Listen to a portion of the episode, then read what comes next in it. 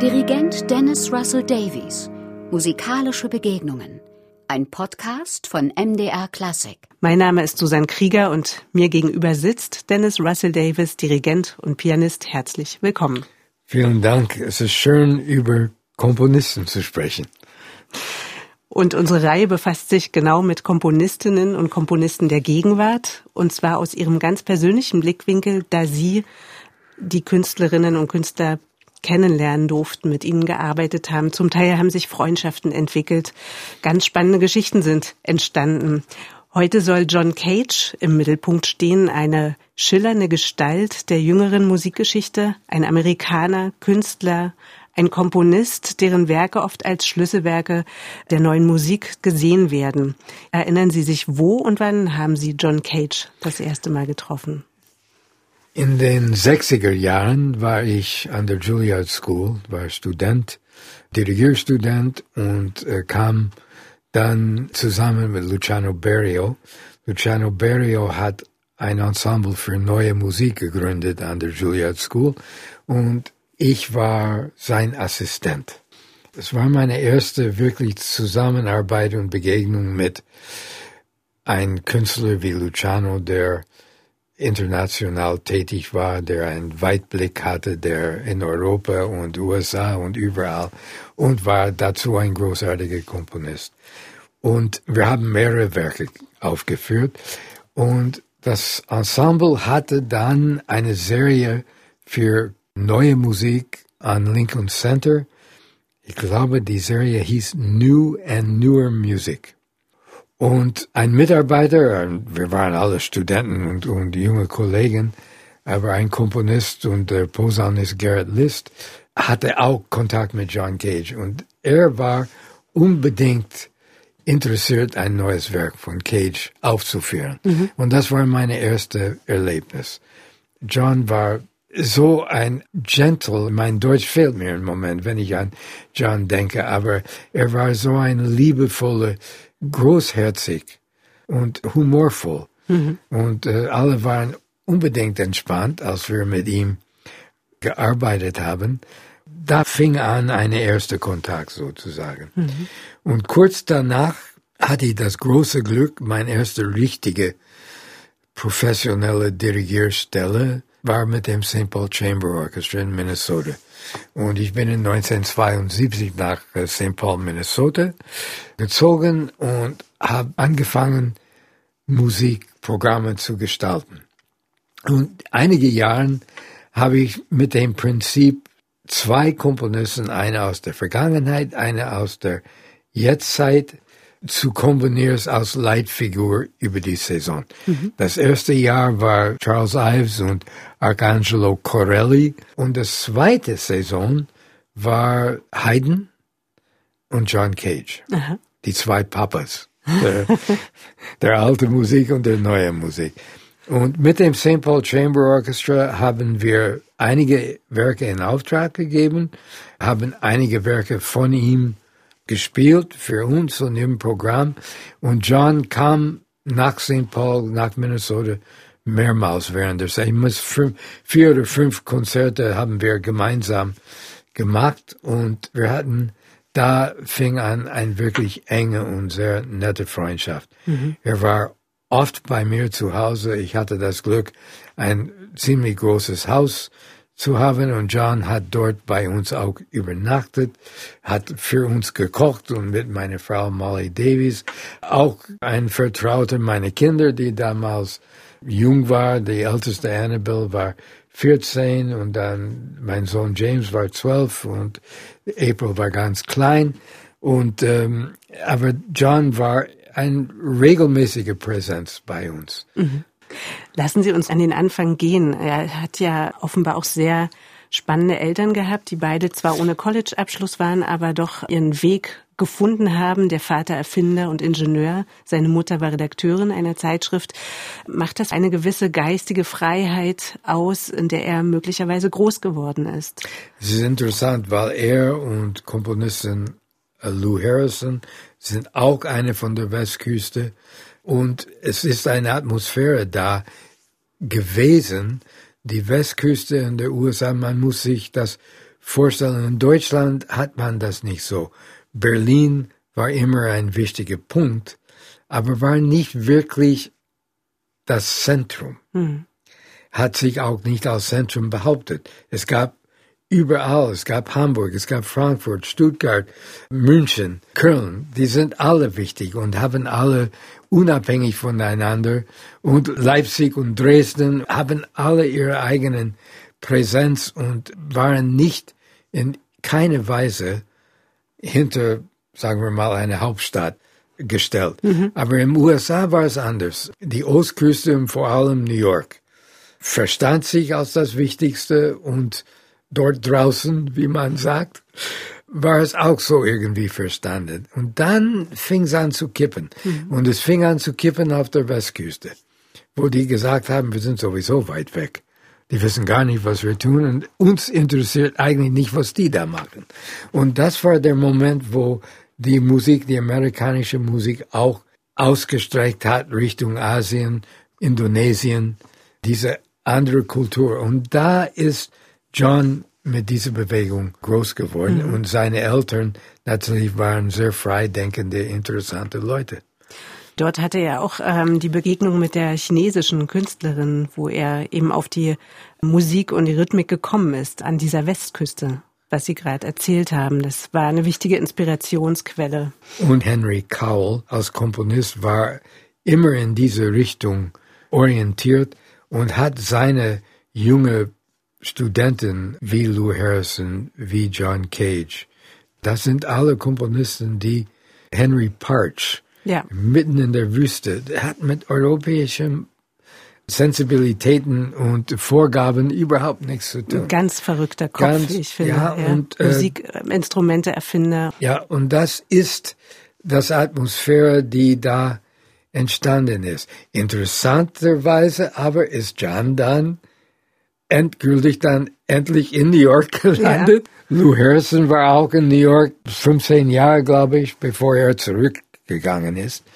Aber das war erstmal diese Freiheitsbewegung, Unabhängigkeit von Europa mhm. sozusagen. Aber er ist ja vorher trotzdem nach Europa erstmal gegangen, hat sich die Architektur angeschaut, hat Literaten Natürlich. kennengelernt, ist auch in eine sehr spannende Zeit eigentlich geraten. Ende der 20er, Anfang der 30er Jahre hat kreativste Köpfe kennengelernt aus den unterschiedlichsten Genres. Am Anfang wusste er, glaube ich, selber noch nicht, wohin er möchte, ob ja. er Literat wird, ob er Dichter wird. Mhm. Gertrude Stein, eine große Inspiration für ihn. Er hat Gedichte geschrieben. Letztendlich hat er sich dann aber doch für die Musik entschieden. Ja. Haben Sie darüber mit ihm sprechen können? Nein, nicht. Mit John habe ich nicht so viel über seine frühere Zeiten. Eigentlich über John mit Lou Harrison. Mhm der mir einiges erzählt hat. Der hat mir erzählt, wie er Cage kennengelernt haben. Die waren, ich glaube, die waren in San Francisco. Lou war da und er sagte, eines Tages hat's geklopft an der Tür und er macht die Tür auf und ein junger Mann stand da und sagte, I'm John Cage, Henry sent me. Henry Cowell. Mhm. Henry sent me. Und so, die haben den Tag für zusammen verbracht und sind ab dem Moment fest befreundet gekommen und dann haben jahrelang zusammen einander unterstützt und das habe ich in, auch in meinem Eröffnungskonzert dann eine Ergebnis dieser Freundschaft. Wir haben ein Double Music.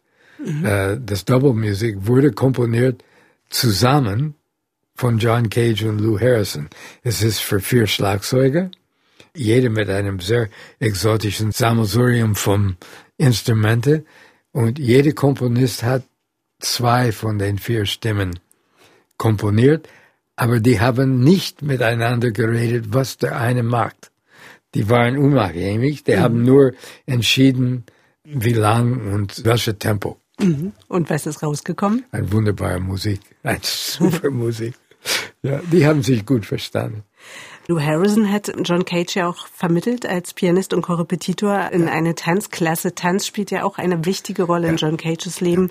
Er hat ja lange auch dann mit dem Tänzer Merce Cunningham zusammengelebt, ein. Lebens- und Arbeitsgefährte, kann man sagen. Ja. Was war denn das für eine Beziehung? Ja, das war dann am Ende eine Liebesbeziehung und die waren ein paar über Jahre. Was ich auch so bewundert habe, das waren Künstler, die Musik und Tanz sind zusammen entstanden. Mhm. Wie in der gute alte Zeit.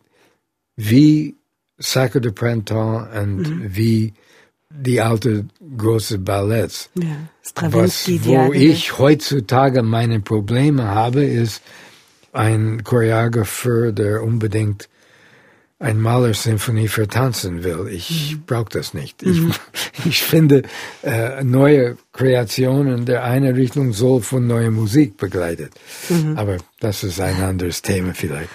But das war so, dass dann John und Merce Cunningham in diesem Fall haben zusammen ein Tanzwerk geschaffen, wobei die Musik dann, es wurde geplant, was braucht der Choreograf für eine Musik, was ist das Timing, was ist das rhythmische Struktur, oder der Komponist sagt, was er für die Musik braucht und Tanz hat bitte sich dazu orientieren und mhm. das war eine Zusammenarbeit, die für viele sehr fruchtbar war. Und äh, dadurch sind entstanden wunderbare Werke von Cage und auch äh, Mercers Choreografie ist legendär. Eine dritte Ebene, die ich auch sehr spannend finde, ist die der Kunst. Als John Cage nach New York zurückkam, hat er bei den Guggenheims gelebt und dadurch ja wieder noch eine ganz andere Künstlergarde sozusagen kennengelernt. Marcel Duchamp ist da ein wichtiger Name. Er hat zum einen für Ausstellungseröffnungen für die Kunst Musik geschrieben, Performances kreiert und er hat aber auch selbst gemalt. Also es gibt wohl ein Bild, was im Rahmen einer Ausstellung gezeigt wurde. Und wunderbar, Jazzpieces. Ja, und wunderbar auch geschrieben und seine Kalligrafie ist hinreißend schön. Also viel, ein, vielseitig begabt. Ein sehr weiß. vielseitiger. Natürlich sein legendäres Werk ist das äh, Stück vier Minuten.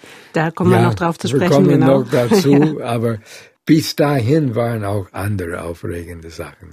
Vor allen Dingen, er war auch ein Erfindergeist, vielleicht da auch Kind seines Vaters. Er hat das Klavier präpariert, um neue Klänge zu kreieren. Also hat Klaviere mit Nägeln, mit Radiergummis ausgestattet und Stücke dafür komponiert. Ja, es gab Finanzgründe aber dafür. Aha. Die konnten sich nicht leisten, Schlagzeuger zu engagieren und die Instrumentarium zu mieten und so. Die waren sehr arm. Die hatten vielleicht einen Pianist, John, mhm. oder später David Tudor, aber das war es dann. Aber Merce bräuchte perkussive, scharfe Klänge. Mhm. Und dann hat John angefangen, jetzt das mache ich mit dem Klavier. Und daher ist das mit dem präpariertes Klavier, hat dort angefangen, weil Aha. es sollte ein perkussives Instrument sein, ein Schlagwerkinstrument. Und dazu hat er dann diese verschiedenen Metallstücke und, wie Sie sagen, auch Nageln und, und äh, Gummi und verschiedene Elemente in das Instrument geführt. Ja, ist eine Methodik, die sich ja eigentlich bis heute durchgesetzt hat. Da wird ja immer noch mit experimentiert, aus ja. der Not heraus entstanden. Bei John Cage hat man immer das Gefühl, er ist sehr umtriebig und scheint alles, was er auch bekommt, in sich aufzusaugen und das wiederum zu nutzen und neu zu formen. Was hat ihn angetrieben? Neugier und Faszination mit der Natur und mit das Natürliche. Was ihn fasziniert hat, ist auch ein Instrumentarium auch zu finden, die nicht, sagen wir mal, professionell ist. Für ihn könnte ein Tisch auch ein Schlagwerkinstrument mhm. sein. Oder ein Kaffeedose mhm. könnte auch ein Instrument werden. Da hatte er auch mal diesen Filmemacher, ein Pionier des experimentellen Films, Oscar Fischinger. Dem ist er begegnet und der hat ihn sozusagen auch auf die Idee gebracht, dass in jedem Gegenstand eine Seele wohnt, die man befreien könne, wenn man mit einem Gegenstand es zum Klingen bringt. Vielleicht kommt da die Idee das ist, her. Das ist sehr schön. Das, das habe ich nicht gekannt. Ich würde gerne noch auf einzelne, wir können längst nicht das gesamte Werk in, in dieser kurzen Zeit beleuchten. Aber was ich interessant fand, äh, sind zum Beispiel die Imaginaries Landscapes. Das ist ein Werk, was über viele Jahre entstanden ist. Und die erste Nummer für präpariertes Klavier, chinesische Becken, aber auch zwei Plattenspieler mit sehr variablen Umdrehungszahlen. Das ist eigentlich eine Musik, die damals eher fürs Radio geschrieben wurde und nicht für den Konzertsaal.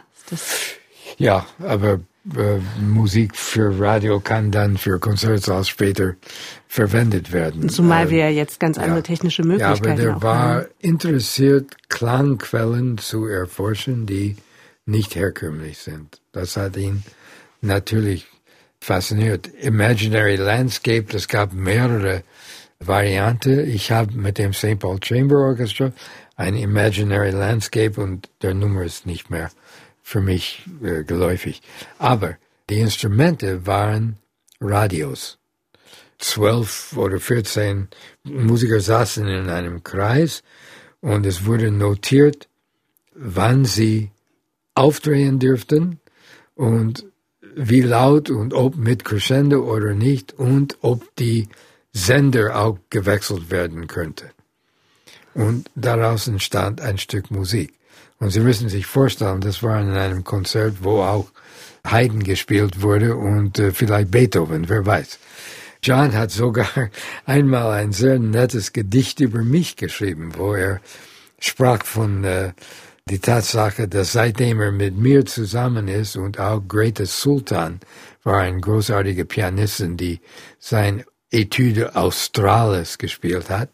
Aber er hat geschrieben, dass seitdem er mit uns ist, muss er nicht nur neue Klänge hören, aber auch Musik von Beethoven und Haydn. Und nicht nur einmal, aber über und über und über muss er sich das antun. Mhm. Und dann hat er am Ende geschrieben, Gott weiß, was daraus entsteht. Und das war er. Der war so offen. Und ich habe einmal in äh, Pittsburgh mit dem Pittsburgh Symphony Orchester ein Werk von ihm aus der frühen Zeiten die Jahreszeiten, the Seasons. Sehr schönes Stück für Orchester. Und nach dem Konzert waren wir in demselben Hotel und John hat gerade eben sein makrobiotische Diät angefangen und er kam ins Foyer mit Plastiktüten mit Brown Rice und wir haben zwei Teller bekommen aus dem Bar und Bier dürfte er noch und wir saßen da im Foyer und haben kürzlich gespeist. Es gab ein Musik aus der Dose über unseren Kopf, aber in einem Nebenzimmer hat ein Bläserquintett eine Probe gehabt. Und ich dachte, das hätte nicht besser passieren können. Ich habe John gefragt, ob er das inszeniert hat oder komponiert hat. Ich würde zum Schluss unseres heutigen Gesprächs gern noch mal auf ein ganz besonderes Stück zu sprechen kommen, auf die berühmten 433.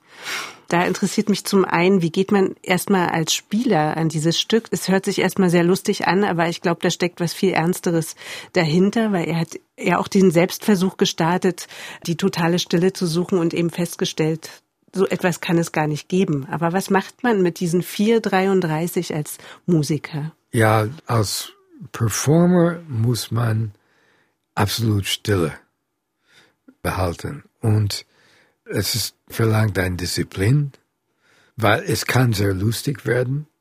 Leute können sich ärgern. Damals war es eine Provokation. Heutzutage, ich habe eine Aufführung erlebt, wo alle verstanden haben, die Geräusche, die durch eine Klimaanlage und ein Gebläse, was das für Töne sind. Und man hört in die Stille ganz genau hin. Und es ist nie Stille bei uns. Es waren zwei Aspekte. Eine ist für uns unsere Umgebung wirklich zu erforschen und zu kennenzulernen und schätzen zu lernen. Aber auf der andere ist eine Disziplin für der Aufführende. Und meistens gelingt Man kann es mit einem Ensemble machen und es passiert immer was. Irgendwas fällt, irgendwas, ein Geräusch vom Publikum. Aber es ist natürlich hauptsächlich diese Art Provokation, Leute zu verlangen, dass die einfach mit ihrem Umgebung wirklich vertraut werden. Was haben Sie da für Publikumserfahrungen gemacht? Das ist ja sicher sehr unterschiedlich. Aus welcher Situation kommt man? Ich war bei einer Aufführung, wo es war an einer Musikschule und die hatten sich was ausgedacht und das Publikum nachher, die hatten das abgesprochen vorher und wo man klatschen sollte, die haben nur die Hände bewegt, aber nicht gerührt. So es war alles, alles in Silence. Es war sehr witzig. John Cage, eine Künstlerpersönlichkeit, über die es noch so viel zu erzählen gibt. Und ich bin gespannt auf unsere nächste Unterhaltung. Vielen Dank, Dennis Russell Davies. Ich danke auch. MDR Klassik